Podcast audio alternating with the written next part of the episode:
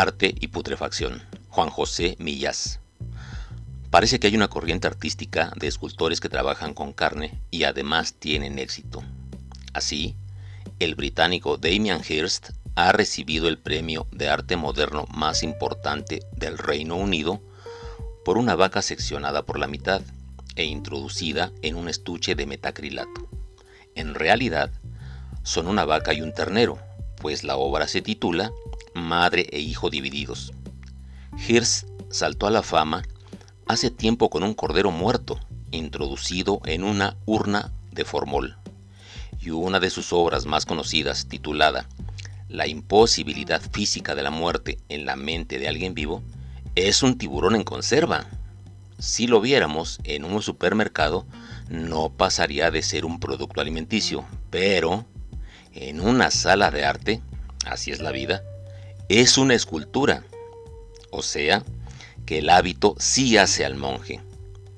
El artista catalán Marcel Lee Antunes fabrica con carne de cerdo cabezas humanas cuya visión le pone a uno los pelos de punta.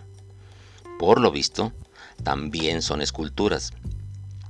Yo tuve un tío médico que coleccionaba fetos en garrafas de cristal, pero los fetos eran fetos y mi tío estaba loco. Ya murió y es una pena, porque hoy sería un escultor de primera. En un museo de Cataluña hay un negro disecado. ¿Se trata de una obra de arte o de un negro disecado hasta sus últimas consecuencias? No lo sabemos. A lo mejor, si lo sacan de allí y lo meten en la prestigiosa Galería Satki de Londres, se convierte por arte de magia en una escultura. Una vez fui a casa de un amigo que acababa de adquirir un cuadro de un famoso pintor español que trabaja con materia orgánica. Al rato noté un olor raro y pregunté de dónde venía. Es el cuadro este tan caro, que ha comenzado a descomponerse, comentó mi amigo con naturalidad.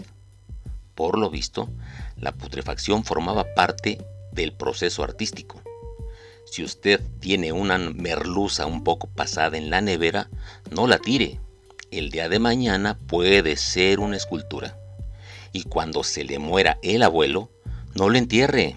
En una urna de metacrilato podría ganar un premio internacional. Mi carnicero no vende y quiere cerrar. Pero yo le he sugerido que quite el rótulo donde pone carnicería y escriba Galería de Arte. Seguro que se forra.